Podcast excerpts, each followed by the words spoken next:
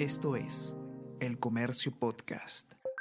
Buenos días, soy Gladys Pereira, periodista del comercio, y estas son las cinco noticias más importantes de hoy, miércoles 22 de diciembre.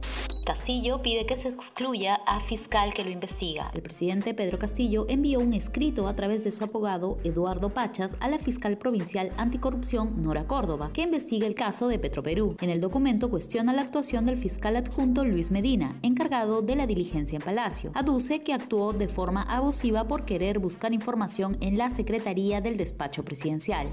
Zoraida Ábalos dialogó con el jefe de Estado y le recordó que los magistrados son autónomos. Carlos Gallardo deberá dejar el Minedu tras aprobarse en el Pleno su censura. La moción de censura contra el ministro de Educación, Carlos Gallardo, recibió 70 votos a favor, incluido uno del oficialista Luis Camiche. La venta del examen de los profesores y los polémicos lazos con la FENATE fueron los principales argumentos de los parlamentarios. Gallardo deberá renunciar al cargo en un plazo de 72 horas.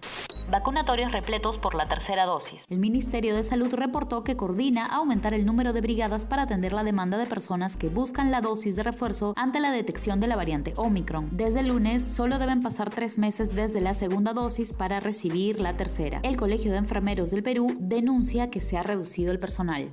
Gobierno de Biden despliega acciones contra el coronavirus. La nueva variante Omicron se ha convertido en la cepa dominante en Estados Unidos. Por eso el gobierno de Joe Biden entregará 500 millones de pruebas gratuitas caseras y tendrá listo el personal médico militar. Raciel García es el nuevo fichaje de Deportes Tolima. El mediocampista de la selección peruana, Raciel García, tomará un nuevo camino en la Liga Colombiana con Deportes Tolima desde la próxima temporada. El futbolista de 27 años jugó anteriormente en Universidad San Martín, Unión Guaral, César Vallejo y Cienciano. Esto fue El Comercio Podcast.